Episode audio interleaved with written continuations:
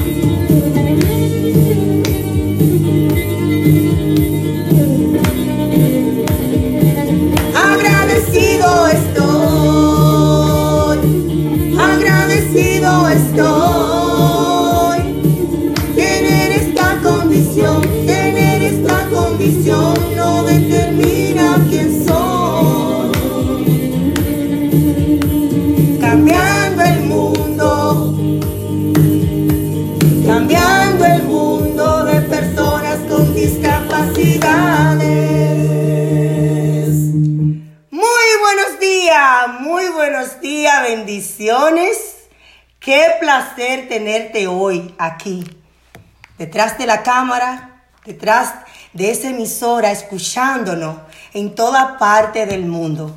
Queremos decirte que estamos transmitiendo en vivo a través de Radio Torrente de Vida 89.3 FM, Discapacidad TV en España. Un abrazo virtual para toda mi gente bella de España. KS Radio República Dominicana, mi tierra. Bendiciones a todas las personas que se encuentran en estos momentos, en especial a mi amado esposo que fue a compartir en el Día de los Padres con su papito lindo. Qué lindo tener a nuestros padres y poder honrarlo y poder agradecerle lo que somos hoy. Y no puedo hablar mucho porque me emociono. Agradecer también a la radio sabrosa de loren.com, radioguate.com Guatemala TV Radio Miami, sí, estamos transmitiendo para Miami en radio y televisión. Radio Plenitud en Venezuela. Señores, no hay excusa. Estamos en todas las plataformas digitales, estamos en nuestro canal de YouTube, cambiando el mundo de personas con discapacidades. Vaya a nuestra plataforma, suscríbase, dele a like, como también estamos en vivo por Discapacidad TV en On Demand y también en el canal de YouTube. Agradecer infinitamente la colaboración de ellos y agradecer a ustedes que están pues deseosos de aprender, de conocer, de saber cuál es la bendición, pero también eh, lo que pasamos nosotros los padres con hijos con discapacidad, pero también las personas con discapacidad. Este es su programa Cambiando el Mundo de Personas con Discapacidad. Y nuestra misión es abogar por la inclusión, la igualdad, la diversidad, la educación equitativa, las oportunidades laborales, sociales, culturales, crear más sensibilidad en el mundo pero sobre todo celebramos la vida de nuestros seres queridos. Sí, este programa celebra cada sábado la vida de nuestros seres queridos tal y como son, porque no podemos cambiarlo, porque no debemos cambiarlo. Simplemente debemos de aceptarlo tal y como son y crear un mundo de adaptaciones para ellos. Y sobre todo también empoderamos a los padres a que entiendan sus derechos para poder abogar y crear un mundo mejor para sus hijos. El programa de hoy siempre lo inicio con una palabra eh, positiva y dice así, para amar a los demás, y esto va mucho también relacionado con las personas con discapacidades, para amar a los demás, ámate primero a ti mismo por encima de todas las cosas. Y de verdad que sí, que tener un amor propio y saber quién tú eres, eso te va a empoderar, no va a permitir que nadie te, te menosprecie, porque si tú te amas a ti mismo, ya con eso, pues tiene el mundo ganado, porque si tú sabes quién tú eres, para dónde vas, de dónde viene, y, ese amor propio que tiene que nacer de ti, de ti primero, porque a veces buscamos a alguien para que nos ames y sentirnos importante en la vida, pero tú primero tienes que sentirte valorado y amado. Y sobre todo, pues este programa también, iniciamos también todos los sábados con una palabra de aliento, porque entendemos que nosotros los seres humanos necesitamos esa, esta palabra que nos empuje a través del amor de Dios y siempre viene a cargo de nuestra pastora Rosilia Barranco. Vamos a darle la bienvenida, como todos los sábados, a nuestra pastora Rosilia Barranco. Adelante, pastora. Buenos días, buenos días, gracias, muy contenta siempre de estar eh, compartiendo y ser parte de este equipo tan, tan maravilloso eh, que está cambiando el mundo. Pues eh, esta mañana quiero hablar de lo que es el gobernar nuestros pensamientos y sé que he hablado mucho de pensamientos y de todo lo que eso implica, pero es muy importante que sigamos trabajando nuestros pensamientos, especialmente ahora que estamos en un tiempo donde estamos volviendo a la, la normalidad, entre comillas, ¿verdad? Eh, mucha gente tiene dificultad para volver a adaptarse, para volver a ser parte de lo que era su vida normal. Y quiero que empieces a trabajar en lo que son los pensamientos. Los pensamientos son muy poderosos, pero aún así tienes la oportunidad, porque Dios te ha dado la potestad de gobernarlos. Tú decides qué recibes de tus pensamientos y qué no dejas que, bajes que baje a tu corazón porque primero las cosas empiezan en tu mente, luego entonces bajan al corazón, pero tú tienes la potestad de guardar tu corazón para que esos pensamientos dañinos no, los, no lo alcancen. Es importante que empieces a identificar los pensamientos que te dañan y, y aquellos pensamientos que crean malas raíces en tu corazón.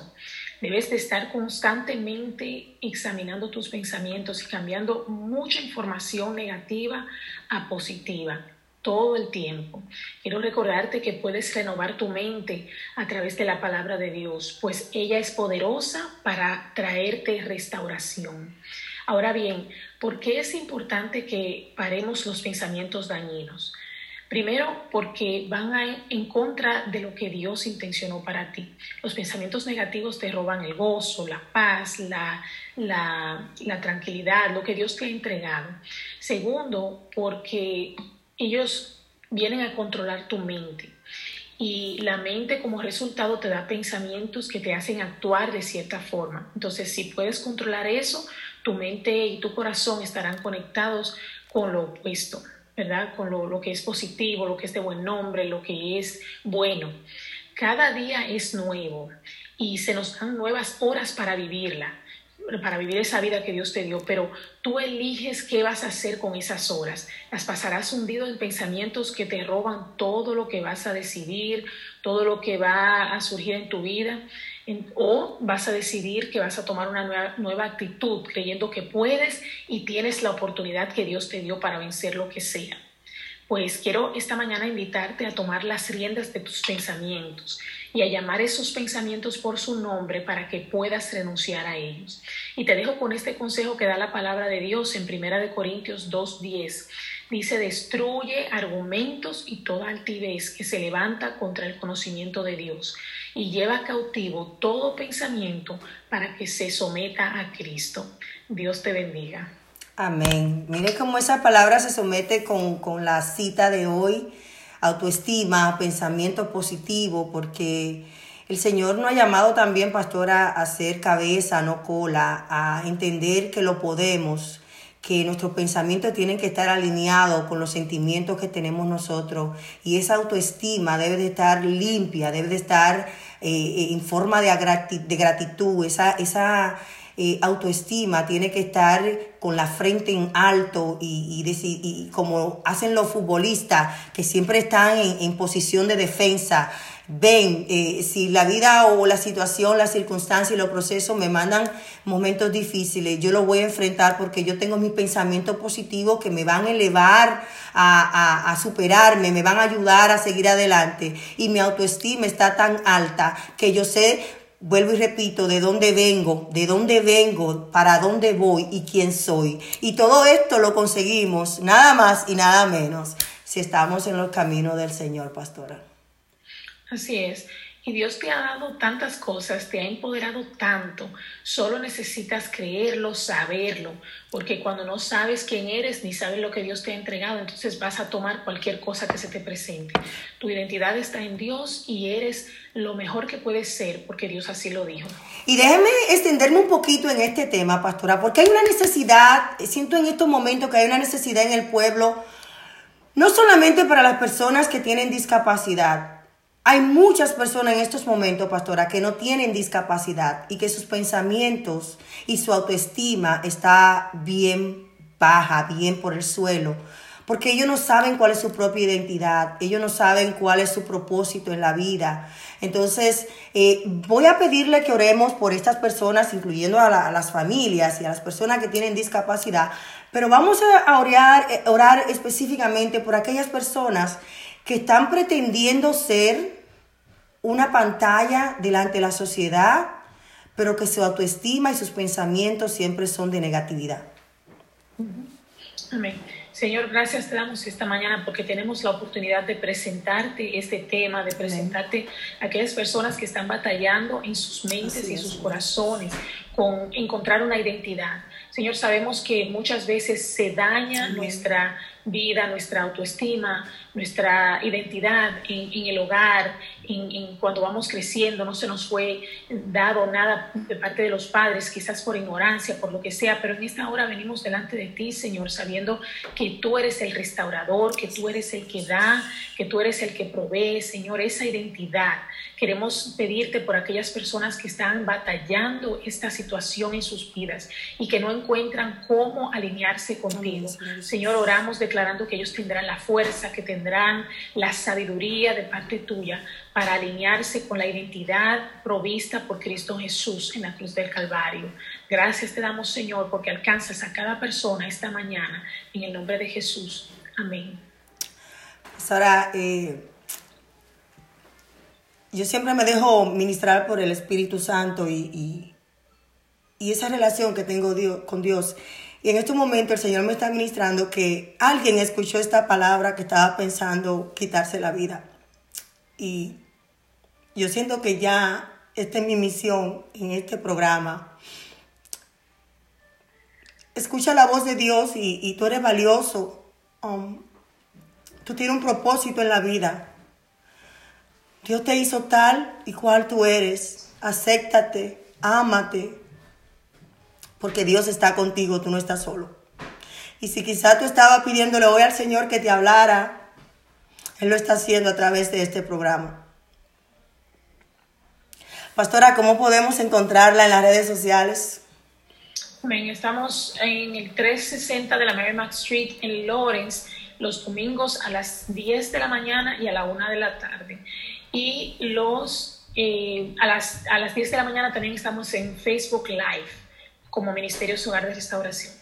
Así es, pastora. Muchísimas gracias, gracias por el Espíritu Santo y usted me han hecho llorar temprano, pero eso es, eso es bueno, eso es bueno porque este programa lo hacemos con esa, con esa misión y esa pasión de que siempre le oro a las 5, a las 6 de la mañana antes de hacer este programa, que sea Él, no yo obrando en este programa, que sea Él que se desplaye y que tenga control de, de lo que va a salir de mi boca y de lo que va a salir de mi corazón. Así que Él le ha placido que esta oración y que este mensaje pues eh, se diera para esta, esta persona que estaba esperando esta palabra y que vamos a hablar con la psicóloga Quincy más adelante de cómo crear una autoestima positiva en nuestros niños, porque tenemos que empezar desde el hogar a que nuestros niños tengan pensamientos positivos, a que se amen primero ellos mismos y a que tengan una autoestima positiva. Pastora, muchas gracias.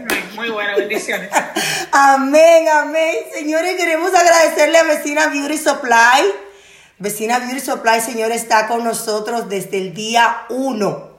Ya tenemos tres años en el aire y de verdad que queremos agradecerle públicamente por el apoyo, el apoyo a este programa. Esto es un programa, tengo que decirlo claro, no es un programa que vende porque no es un programa que te ofrece cosas que el mundo te está ofreciendo, no te ofrece ir a una discoteca, no te está eh, promoviendo un reggaetón o la música top.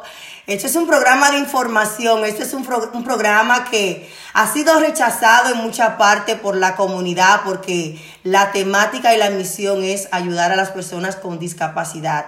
Y si ellos de alguna manera han sido rechazados y vulnerados eh, y, y, en ocasiones no han sido incluidos, a mí también haciendo este programa me pasa lo mismo. Así que gracias a esos comerciantes que nos ayudan, que nos motivan a seguir adelante, pero con ellos o sin ellos, solamente con la ayuda de Dios, este programa y mientras el Señor me siga dando vida y salud, estaremos en el aire. Así que gracias a Vecina Beauty Supply que están con sus localidades en Lynn, Boston, Jamaica Plain, Roseberry, dos localidades en Lawrence, en la Broadway y en la Lawrence Street, y también con su uh, warehouse el almacén, como decimos en español, el almacén grandote está en el 1 de la Martin Street con el teléfono 978-557-0090. Vecina Beauty Supply, donde la belleza comienza. Y los servicios de We Care 365 Adult Foster Care es un programa, señores, que te ayuda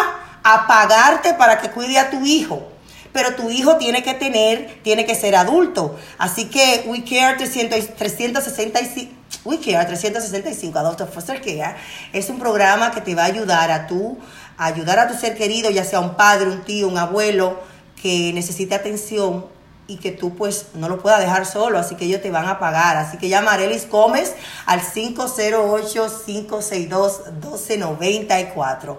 We Care 365 Adult Foster Care. Señores, y ya me encuentro con mi próxima, mi primera invitada de lujo, quien es Eileen Tone, terapeuta del lenguaje o del habla, quien hoy nos va a hablar un tema que es importante aprender qué significa el implante coclear, coclear y cómo podemos nosotros los padres ayudar a nuestros hijos en un mejor desarrollo. Muy buenos días, Aileen Tona. Buenos días, Raquel. Un placer estar con ustedes hoy. Y hablando de este tema que es poco conocido, eh, y quisiera por eso traerlo a colación hoy, ¿no? Porque es un tema muy importante desde el punto de vista de la audición. Entonces, el implante coclear es eh, ese dispositivo eléctrico que se coloca dentro del oído interno cuando hay una persona, un niño o un adulto, porque también se puede colocar a adultos, que tienen una pérdida auditiva. ¿ok? Es diferente de los audífonos. Los audífonos son esos dispositivos que van por fuera. Los llamamos también prótesis auditivas o auxiliares auditivos. Entonces eso se quitan y se ponen.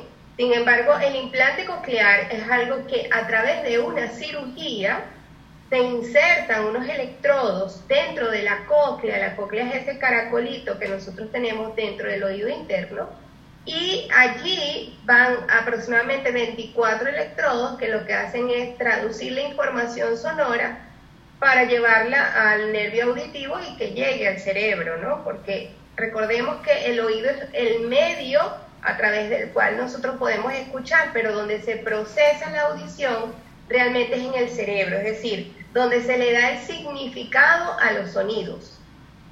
Es en la corteza cerebral. Entonces, esto es un dispositivo que carga un micrófono, se lo insertan en el área de aquí, craneal, de, detrás, eh, cerca del oído, que tiene también eh, um, un procesador que le manda las señales eléctricas. ¿Cuáles son los pacientes que son eh, clasifican para esto y si esto está avalado por, por algunos seguros? Y, y luego te contaré que estaba mirando, investigando, cómo esto le cambia la vida a muchos niños y a muchas personas. Sí, este, él tiene varias partes, tiene los electrodos, tiene un imán a través del cual se conecta la antena.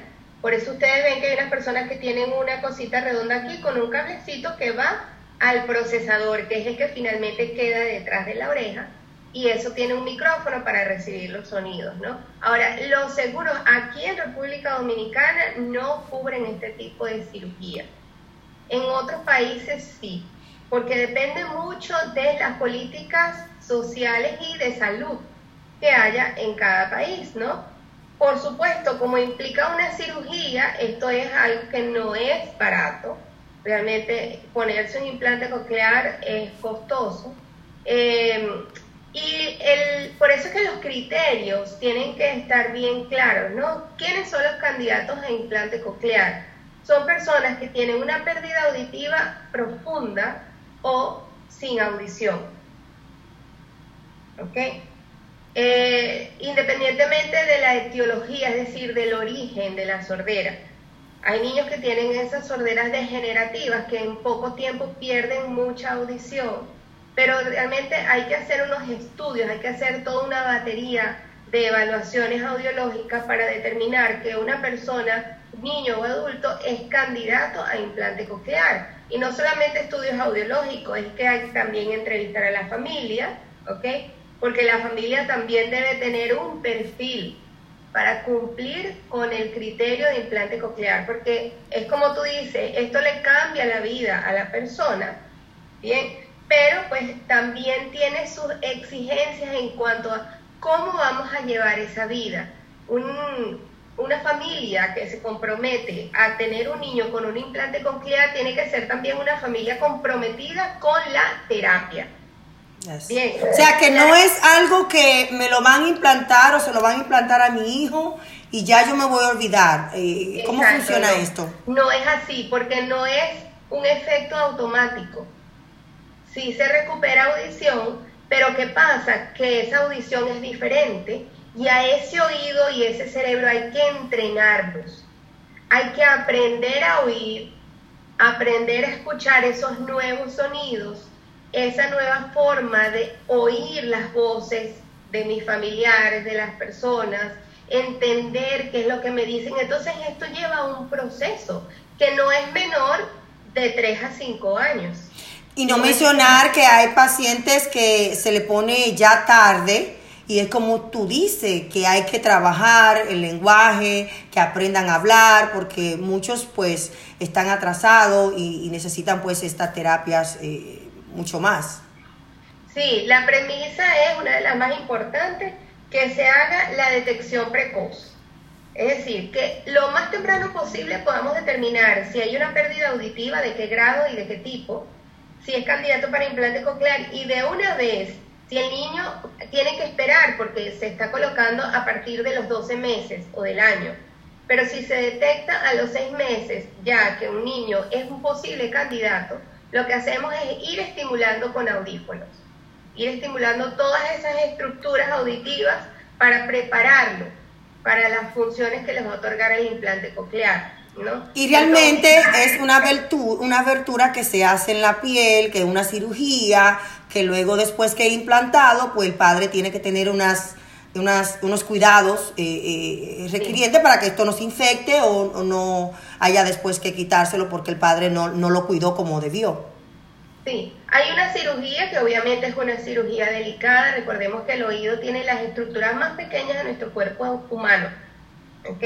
Entonces, este, tiene que ser también unos médicos que estén experimentados en el área, es decir, hay todos los requisitos.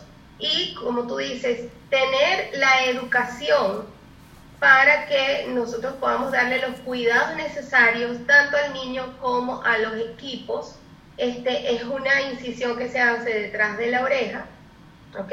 Y que hay que esperar un mes para poder hacer el, encendido que llamamos nosotros. El encendido es cuando ya colocamos el procesador, la antena y pues le damos on para que el, niño empiece a percibir todos esos sonidos nuevamente. Y como toda cirugía, pues esto puede tener complicaciones, ya sea de que hayan hecho la intervención eh, mal o quizás, como dijimos en estos momentos, que el padre no tenga el cuidado adecuado y esto pueda traer pues complicaciones. Sí, así es. Eh, el, paciente, eh, ¿cómo es eh, la adaptación?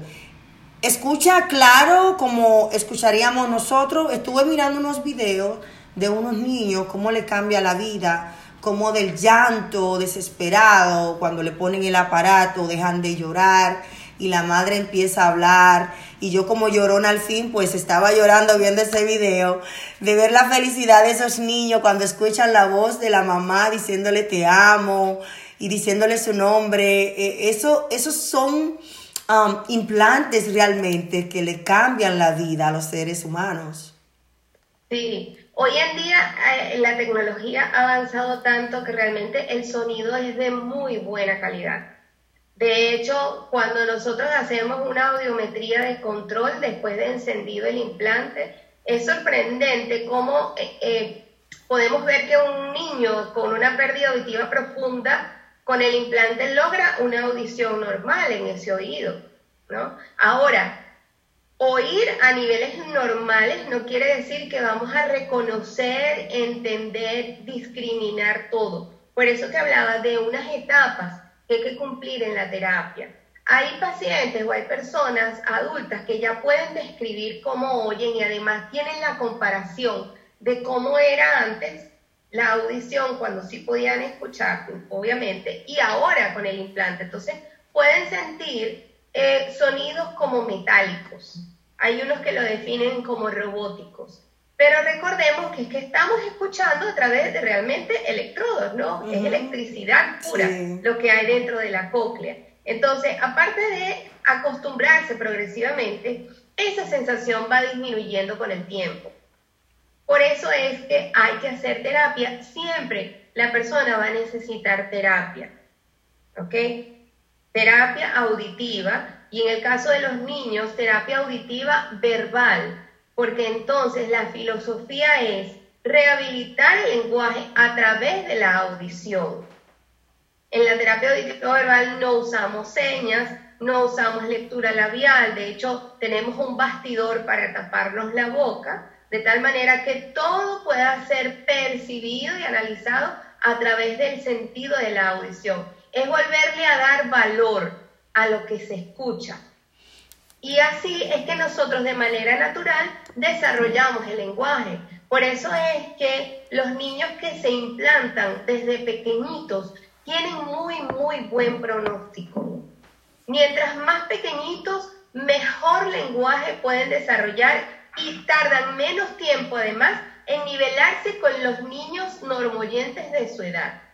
Excelente, excelente. Y también identificar temprano nosotros los padres, si ven cuáles serían las señales rapidito eh, de un padre para que pueda saber si su hijo califica para esto o, de repente eh, eh, nos estamos quejando que él no me oye, que él no...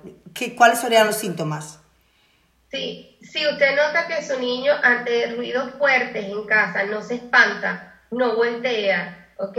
No, no cierra los ojos. Por ejemplo, se cayó una olla, hay ollas que son escandalosas, pero el niño no hace nada, sigue jugando. Si llegó el papá o dieron un portazo durísimo y el niño no reaccionó, pues hay que observar y es más, hay que acudir al médico inmediatamente, ¿ok? Hacer las evaluaciones pertinentes, pero sobre todo observar, observemos la conducta de nuestros hijos la reacción al sonido, porque hay unos papás que te dicen, no, pero sí, él oye, cuando llega su papá en el motor, te dice la mamá, llega su papá en el motor y él sale, claro, pero un motor suena fuerte. ¿Cómo se comporta el niño ante sonidos más suaves? ¿Cómo se comporta ante la voz humana? Ante una canción pero cantada bajito. Entonces, nosotros tenemos que ser bien objetivos en ese sentido, porque eso... Eh, beneficioso, da miedo, ¿ok? Da miedo pensar que pueda tener un hijo sordo o un hijo con hipoacusia, pero es que mientras más pronto lo podamos afrontar, mejor oportunidad le vamos a ofrecer y mayores oportunidades a nuestros hijos de que puedan realmente tener una vida normal. Y de ahí viene la importancia de la intervención temprana. Elin, ¿cómo podemos conectar contigo si hay un padre que se ha quedado con una duda por la falta del tiempo?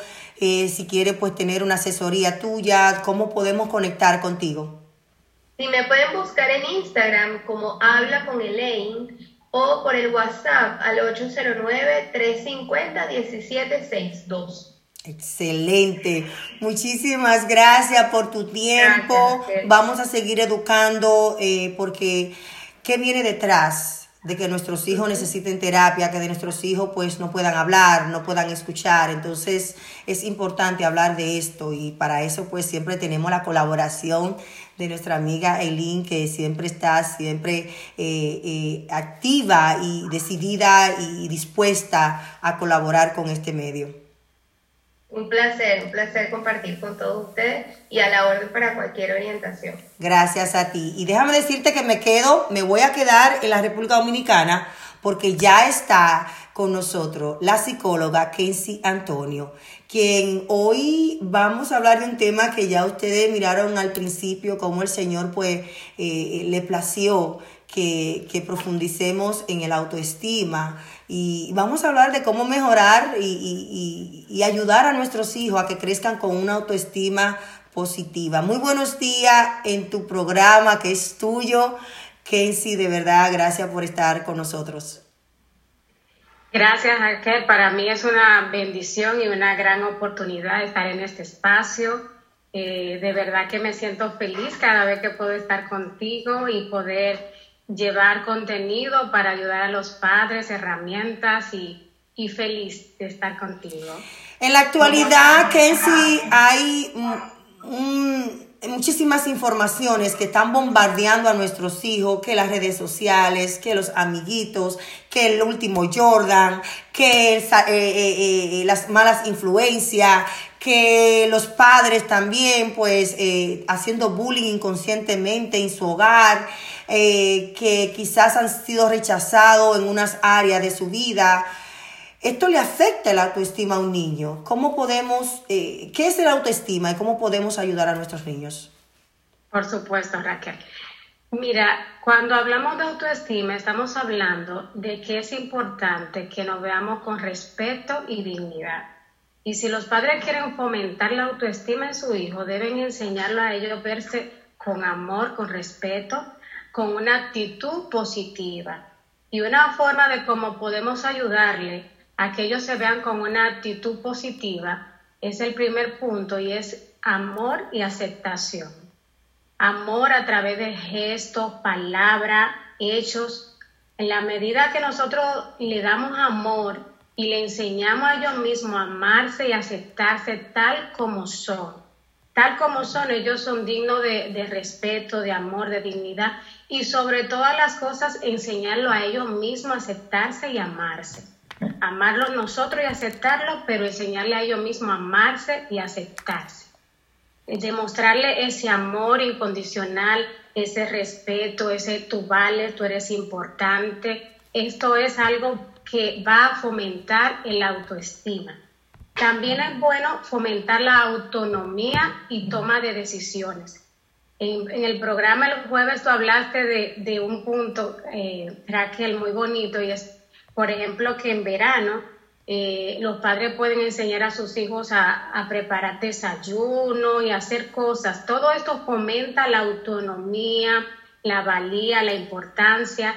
Y eso es parte de una autoestima sana cuando nosotros fomentamos esa decisión de acuerdo a la edad. Obviamente, tenemos que ir enseñándole a que ellos pueden tomar decisiones, a que ellos pueden hacer cosas. Eh, si es un niño que tiene alguna dificultad a través de la comunicación, es bueno hacerles como fichas con figura para que ellos puedan comunicar aquellas cosas que necesiten. Si son niños que necesitan un bastón, eh, silla de rueda, todo lo que ellos necesiten adecuar la casa, la vivienda, su habitación, para que ellos puedan fomentar ese autoconcepto de ellos mismos a través de la autonomía y toma de decisiones. Todo esto es parte de ellos tener una buena autoestima, cuando ellos se sienten que pueden hacer cosas, que pueden lograr hacer cosas, que pueden lograr comunicarse, que pueden eh, lograr moverse, todo eso aumenta su autoconcepto, su valía y su dignidad. Y una de las cosas que hacemos nosotros los padres es no aceptar a nuestros hijos tal y como son. Por ejemplo, eh, no, no aceptamos, por ejemplo, su discapacidad, algo tan simple que sería para nuestros hijos, aceptarlo tal y como son. Pero aquellos que no tienen discapacidad, pues ellos eh, eh, los rechazamos. Mira, porque tú tienes que ser como fulanito, tú tienes que ser como el hijo de la vecina, que toca piano, que canta, que, que, que juega fútbol y todo esto. Pero si su hijo no tiene esas cualidades, no podemos eh, presionarlo. Si su hijo tiene una silla de ruedas y, y simplemente puede hacer cosas en sus posibilidades, debemos de empezar a aceptarlo. Cuando aceptamos a un niño, pues ayudamos su autoestima. Claro que sí. Inclusive el, el siguiente punto es ese. Nosotros aprender a encontrar las fortalezas de nuestros hijos y fomentarla para enfocarnos en esas fortalezas que ellos tienen o en las debilidades en la idea que nosotros descubrimos esas fortalezas que ellos tienen y le ayudamos a desarrollarla, esto también fortalece su autoestima. Las comparaciones nunca son buenas. Sí nosotros podemos ayudarle a que ellos puedan abrazar algún ejemplo a seguir y que ellos admiren a una persona y que ellos puedan enfocarse en esas virtudes que tienen esas personas, pero no comparar, porque cada ser humano es diferente y especial y por eso es que debemos fomentar la aceptación y el amor. Cuando nosotros logramos eh, descubrir esas fortalezas y ellos logran ensancharla, eso le va a ayudar mucho en su autoestima. También es bueno reforzar y, y aplaudir, celebrar lo que ellos se esfuerzan para lograr aunque no haya logros ni resultados como nosotros queremos como padre, inclusive ellos mismos, tenemos que fomentar y aplaudir eso que ellos se esfuerzan para lograr. Hay algo también que daña la autoestima de, de, un, de una persona y es la falta de tiempo. En estos momentos nosotros los padres estamos eh, en tantas cosas y nos olvidamos, personalmente yo, me siento a veces mal de que estoy estudiando, estoy haciendo tantas cosas y nos olvidamos que esto le daña también el autoestima de nuestros hijos al eh, nosotros no pasar tiempo con ellos porque quizás se van a sentir solos, se van a sentir mi mamá no le importa o mi papá y esto pues le va creando eh, eh, daño y creer que no son valiosos para nosotros en nuestras vidas. Y por igual escuchar, validar sus emociones, validar sus opiniones, esto también le va a ayudar a sentirse de que mi opinión es válida sin importar mi edad. Claro que sí, eso es muy importante, ese tiempo de calidad que usted pueda tener dentro de todo su, su horario y todos los afanes que puedas tener, eh, porque realmente la vida se ha vuelto muy, es muy demandante, Raquel. Y como padres debemos ser sabios y entendidos y sacar ese tiempo para nuestros hijos. Un tiempo de calidad durante el día. Esto va a ser grandioso y va a favorecer mucho la autoestima de tu hijo. Eh, saber qué piensan, decirle cómo te sientes, qué tal te fue, eh, lo que sea que, conecte con tu hijo y que él pueda darse cuenta de que tú eres, que él es importante para ti, que te importa cómo él se sienta. Enseñarle también, Raquel, que a través de los errores está el aprendizaje. No importa cuánto te equivoques para lograr X habilidad, debes seguir fomentándolo y es parte del aprendizaje, porque a veces nosotros con el idealismo y perfeccionismo dejamos de lado que cuando nosotros estamos aprendiendo algo, nos vamos a equivocar y es parte del aprendizaje, inclusive es parte del éxito equivocarse. Tomás Edison dijo que tuvo que equivocarse para alcanzar el éxito. Y tenemos que enseñarle esto a nuestros hijos, que no importa cuánto tengan que eh, volver a practicar una y otra vez y equivocarse, que no está mal equivocarse y que es parte de la vida. Cuando nosotros le enseñamos esto a nuestros hijos, ellos van a tener una actitud más positiva hacia el aprendizaje.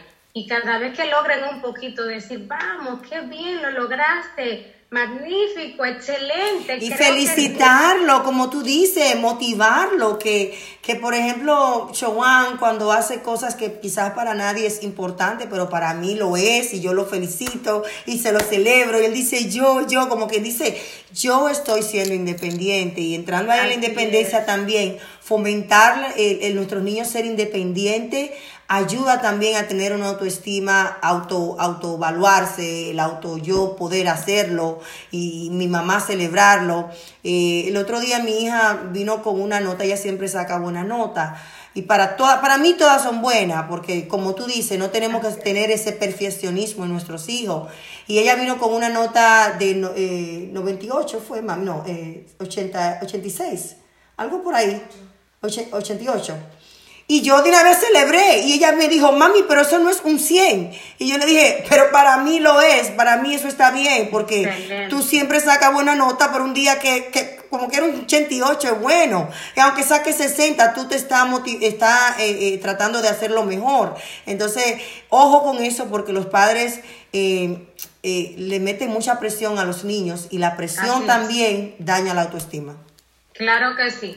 Yo recuerdo una historia que contaba el doctor Dunker en relación a su hijo y las notas, que él eh, era un chico que sacaba bajas notas y, y, ya habían hablado con él y bueno, la mamá le dijo, bueno, habla tú con él porque ya yo no sé cómo hacerlo. Y él buscó la nota y él se enfocó en la que estaba más alta de las notas y le dijo, mira, yo, mira esta nota, wow, te felicito por esta nota alta que tiene acá. Yo sé que así como tú has logrado esta, también puede mejorar las otras. Es nosotros siempre enfocarnos de forma positiva. Como hablaba hace un momento, enfocarse en el esfuerzo y no en los resultados, como tú lo hiciste, Raquel, que te, te enfocaste en el esfuerzo que ella hizo y no en el resultado. Y recuerdo en una ocasión que tú me hablaste que tu chico estaba como trapeando y haciendo cosas en la casa y eso, y eso me, gustó mucho porque eso, eso desarrolla la, la, autonomía, la independencia y aunque no lo hagan tan bien como le dije, lo importante es el esfuerzo y celebrar ese esfuerzo porque eso va a ayudarle a ellos a seguir fomentando ese desarrollo, esa capacidad. También es bueno fomentar la integración con otros niños y con niños también, igual que ellos, con discapacidad, entender que ellos deben respetarse y respetar a los demás, que eso es parte de tener una autoestima sana. Y también es bueno que le enseñemos a nuestros hijos que, su, que sus logros, sus capacidades dependen de ellos y de nadie más, que ellos se vean con dignidad, no eh, fomentar en ellos una mentalidad de víctima ni de pobrecito de ellos, no, sino de que a pesar de tú eres valioso y tienes cosas grandiosas, vamos a descubrirla, vamos a fomentarla, vamos a ayudarte a lograr esas cosas que son fortalezas en ti. Esto es sumamente importante, porque cuando nosotros desarrollamos una mentalidad de superación, de logro, de que yo puedo, eso lo va a sentirse mejor, tendrán una mejor autoestima y esto también le va a dar calidad de vida, Raquel, porque van a tener una actitud más positiva ante la vida. Excelente. Y sobre todo, sobre todo, ellos van a ayudar a otros niños porque de repente vemos, pero ¿cómo que ese niño habla tanto, eh, se expresa, se desarrolla y ayuda? Es porque tiene una fomentación valiosa y su autoestima está elevada desde su hogar, porque su padre lo están validando, porque sus padres lo están haciendo sentir que son entes importantes, no solamente en la familia, sino en la sociedad. Entonces, eso es lo que tenemos que fomentar en nuestros hijos.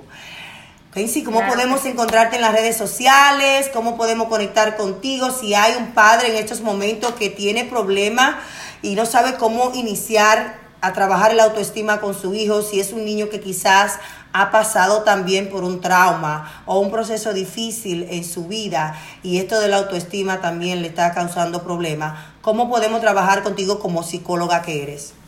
Claro, me pueden encontrar en Instagram como psicóloga Kenzie, en Facebook como psicóloga Kenzie Antonio, también en mi canal de YouTube como Solución Integral con Kenzie Antonio y mis teléfonos 809-713-1381. 809-713-1381.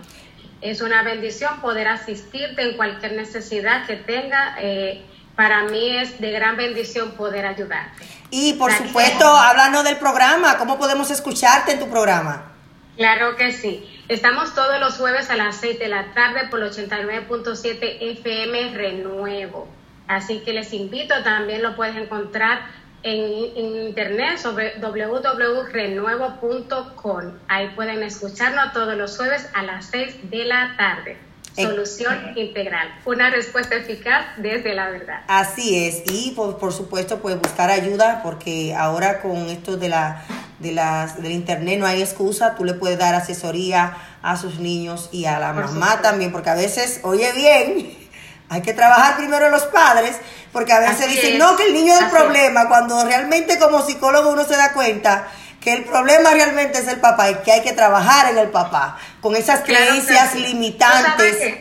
Raquel, que a veces nosotros queremos que nuestros hijos tengan una buena autoestima cuando nosotros no la tenemos. Ey, ese otro tema, ese otro tema que tenemos que hablar y sobre todo también que eh, eh, cuando los padres vienen de creencias limitantes y queremos transmitirle eso a nuestros hijos y le dañamos la autoestima, porque que eso es así, señores es un componente de todo. O sea, si usted quiere que el sancocho le quede bien, que sería, si usted quiere tener un niño con una autoestima eh, eh, eh, eficaz y buena y que crea en él y todo esto, usted hace sancocho. Sancocho es la sopa típica de nuestro país, República Dominicana, viene siendo como una sopa con muchos víveres y carne, que al final el contenido es agradable, con un arrocito blanco y un aguacate, señores. bueno. si usted quiere que el sancocho le quede bien, usted tiene que saber el monto de yuca, de carne, y todo eso viene siendo como el amor, como la escuchar, la validez, el no presionar, y al final tenemos un niño con autoestima, ¿eh? Así es, así es. Y no importa que su niño tenga alguna condición especial, ellos pueden también tener una autoestima sana, solamente tenemos que trabajarla. Así es, muchísimas gracias, ya me dio deseo de comer sancocho, señores, es mi comida favorita, mi plato favorito. Así que gracias, gracias, de verdad, Casey, te amo, gracias. Igual, beso para todos y el amor es mutuo. Amén. para todos. Muchísimas gracias. Te quiero recomendar este libro rapidito, siempre voy a estar semanal ofreciéndote un libro y este de mi amiga Dorcali Fiallo. Este libro es ilustrado por su esposo y realmente, Choana, venga para acá a trabajar. A la hija mía que venga a trabajar para acá. Ven para acá a trabajar. Señores, este, este libro es acerca de una abejita que no quiso escuchar y la abejita tiene autismo. Y ella es una madre con un hijo con autismo. Ella también es colaboradora del programa. La vamos a tener prontamente. Y Dorcali Fiallo está eh, promocionando este libro, la, la abejita que no quiso escuchar. ¿Qué pasa cuando la abejita no escucha y por qué la, la, no escucha? Así que está en Amazon, está en Target Book online, en Walmart y en Barnes Noble. Así que la abejita que no, no quiso escuchar en inglés y en español es un libro muy lindo para preschool y para leérselo a su niño. Así que ya ustedes saben. Vamos a darle paso al profesor Eduardo Satelo. Un profesor, señores, que se ha hecho famoso en las redes sociales. ¿Por qué? Porque él está educando acerca del autismo y la educación física. Cómo esto ayuda y eleva también, eh, profesor, el autoestima de los niños, ¿right? Bienvenido a su programa. Hola Raquel, bienvenida y gracias, gracias por invitarme. Sí, bueno, estaban hablando justamente de, estos temas tan importantes, ¿no? La autoestima, la autonomía, el autovalimiento, la autodeterminación y bueno, la actividad física claramente y el juego ayudan muchísimo a eso porque sobre todo acercan a los chicos a los espacios sociales, ¿no? A poder estar relacionados con otros chicos, a disfrutar, a encontrar contextos donde también sean acogidos y puedan disfrutar de ellos a través del juego y el movimiento, que es lo que, bueno, en definitiva a mí me, me interesa y me importa. Eduardo, ¿por qué te apasiona este tema de empoderar a los padres, a, los, a las personas que tienen autismo y otras discapacidades, a que la educación física es importante y valiosa en la vida de ellos? Sí, o sea, cuando yo empecé a trabajar con personas con autismo allá hace más de 15 años, me di cuenta que las personas dentro del espectro en ese, en ese momento no tenían tantos espacios sociales, o sea, realmente no, casi que no, no podían acceder. Entonces, eso me, llamó mucho la atención y, me dio como esa fuerza interna como para empezar a trabajar y poder empezar a abrir esos caminos, ¿no? Esas posibilidades que en definitiva tenemos todos ese derecho de poder acceder a espacios recreativos, lúdicos y deportivos y también me dio como, como esa posibilidad de entender la, la, real importancia, ¿no? Porque me estaba dando cuenta de la importancia de este caso de mi actividad, básicamente por la falta de, de espacios de, de, esta población. Eh, y esto me impulsó a, poder empezar a trabajar y a empoderar a familias, a empoderar profes también eh, y a abrir estos espacios sociales a la vida de estos chicos y chicas. Me parece que es súper, pero súper importante y todavía hoy, después de 15 años, tenemos un trabajo muy grande por hacer. Qué lindo, qué lindo. ¿Y, y cómo ha conectado a nivel mundial? Porque tú estás en Argentina, ¿no verdad? Sí, sí, sí. Bueno, es, es algo, la verdad que las redes sociales es, es una, son una herramienta eh, con, casi sin límites, ¿no? Dime tú, ya tiene una amiga, una amiga dominicana que vive en Boston, oye, eso no más lo hace las redes sociales. Claro, claro, y bueno, y eso, es, por un lado es muy raro, pero por, otro, por otro lado es muy gratificante en el sentido de que tal vez el conocimiento que tiene uno y, lo que uno comparte tal vez es algo sencillo para uno porque ya lo tiene incorporado y tal vez para el otro que está del otro lado, para esa familia que tal vez está en un pueblito, en la montaña o eh, en, en, México o en Boston, eh, que tal vez no tienen ese conocimiento, eso que uno comparte tal vez es, impacta muchísimo, ¿no? Y, y bueno, nos da esta posibilidad de, de, democratizar en definitiva la información y poder beneficiar a muchos chicos y chicas eh, y a muchas familias eh, con el hecho de poder compartir información eh, en las redes sociales. A mí me sorprende día a día, es algo que, que, a veces uno hasta no lo puede creer, ¿no? El impacto que puede llegar a tener. Y, y, y, cuéntame algo de una historia que tú puedas decir, mira, esto le cambió la vida a este niño que tenía autismo o que tenía otra discapacidad y los padres pues me, me lo hicieron saber. ¿Cómo, ¿Cómo la educación física ayuda al desarrollo, no solamente físico, sino mental en la vida de una persona con discapacidad?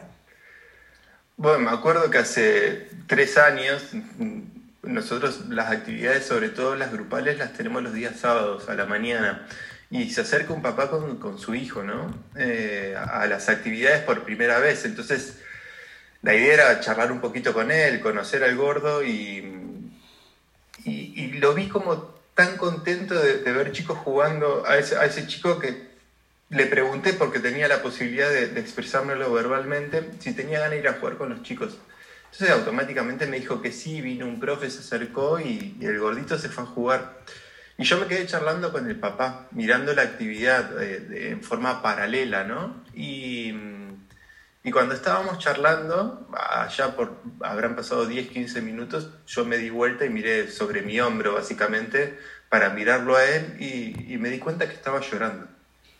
Oh. Entonces cuando, sí, cuando, cuando yo me di cuenta, él también se dio cuenta, digamos, de la situación y, y, me miró fijo a los ojos y me dijo, ¿sabes lo que pasa, Edu? Que es la primera vez que veo, y solamente habían pasado 15 minutos, eso también fue lo sorprendente, es la primera vez que veo en, en siete años que tiene mi hijo, que lo veo disfrutar, eh, jugar, divertirse y pasarla bien. Y, eso a mí, más allá de que ya hacía unos 12 años que trabajaba con, digamos, con, con chicos y chicas con, dentro del espectro, con la condición, me, me, terminó sorprendiendo y me terminó haciendo ver eh, la importancia de nuestras actividades en la infancia en general de todos los chicos y, en chicos que tal vez este tipo de actividades son como un oasis en un desierto, ¿no? Eh, y en el momento en que encuentran un espacio donde se sienten bien, disfrutan y donde uno les puede hacer de puente entre tal vez los desafíos que puedan llegar a tener en la comunicación y lo que quieran decir, eh, bueno, pasan este tipo de situaciones, que, no es la única, pero en ese momento me sorprendió, sobre todo por, por el impacto de ver llorar al papá, ¿no? Qué lindo, qué lindo cómo te está cambiando el mundo, está cambiando la vida de muchos padres, de muchas personas con discapacidad, está educando a muchos profesionales que de repente yo soy profesor de educación física y yo no puedo eh, incluir niños con discapacidad en mi colegio o en mi ambiente o en mis clases. ¿Qué recomendaciones tienes tú para esos maestros que no creen en la inclusión, una inclusión real? Porque de repente, y tú lo sabes que es así, Eduardo, lo quieren incluir y lo sientan en la banqueta y espérate que cuando, cuando te toque el turno, se termina el partido o se termina la práctica y al niño no le dan participación. Ah, porque es que tú necesitas una persona que te ayude. Pues perfecto, vamos a buscar uno que lo ayude. Ah, pero es que tú tienes, eh, qué sé yo, eh, discapacidades que, que tengo miedo. ¿Qué tú le recomiendas a esos profesores de educación física actuales? Lo que le recomiendo primero es entender que la discapacidad no está en el cuerpo del chico ni, en su historia personal, sino básicamente en nuestros prejuicios que tenemos frente al otro, ¿no? En este caso, frente al otro, cuando nos dicen una persona con autismo o una persona con síndrome de Down, lo primero que se nos viene a la cabeza son nuestros prejuicios. Y esos prejuicios terminan haciendo de barrera para que participen. Básicamente porque tenemos una idea concebida de que una persona con discapacidad o con síndrome de Down o con autismo no pueden hacer tal o cual cosas, cosa que no es cierto, digamos. Y eso es lo, lo lindo de poder conocer a esa persona. Entonces, de entender que la primera barrera somos nosotros. Y para sortear esas barreras, lo más importante es poder tener información y conocimiento, ¿no? Eh, y poder, sobre todo, darnos la posibilidad de conocer a ese chico y a esa chica. Porque tal vez no estamos perdiendo la, la oportunidad enorme de nuestra vida de conocer una persona que nos pueda cambiar la vida y, y, mostrarnos todo el potencial que puede tener esa persona. Vos decías algo que, que era tan importante que es eh, el hecho del miedo, ¿no? Porque todos pasamos por miedo y a veces esos miedos nos bloquean. Entonces el poder también acompañar a ese profe en esa situación y no juzgarlo, como pedimos que no juzguen a nuestros hijos en, esta situación, me parece que es súper importante porque la inclusión en principio es una decisión de uno. O sea, vemos como muchos profes en un montón de lugares del mundo, con el hecho solamente de decidir que ese chico y de querer que ese chico participe de sus clases, los chicos participan tal vez no en la velocidad que querríamos, ¿no? que, puedan participar rápido porque tengan los apoyos que necesitan la información, pero en principio participan. Entonces la primera decisión para poder incluir tiene que ver con la decisión propia uno de querer incluir. Y esto es fundamental. Y después lo otro es, poder formarse, sí, y, tener información y conocimiento que es sumamente importante, pero en principio romper nuestras propias barreras. Eso es fundamental. Bueno, ya le damos unas recomendaciones a los profesores, entonces de repente vamos a darle la recomendación a los padres. ¿Por qué te digo esto? Porque a veces, a veces no, siempre tenemos que ser neuronas espejo. Digo esto claro, tenemos que ser modelos para nuestros hijos. No podemos decirle a ellos, come saludable si estamos nosotros comiendo en una hamburguesa todos los días.